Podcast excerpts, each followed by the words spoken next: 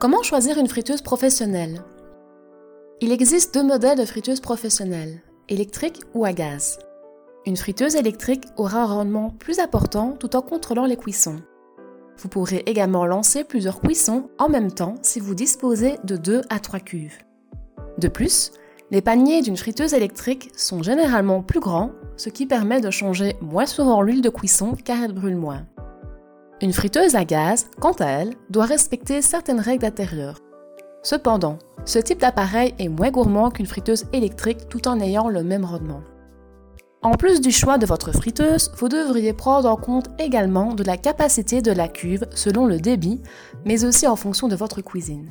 Vous aurez alors le choix entre une friteuse à poser pour les plus petites cuisines ou une friteuse sur coffre pour les pièces plus spacieuses. Retrouvez toutes les friteuses professionnelles au prix le plus bas sur Mattel Eureka.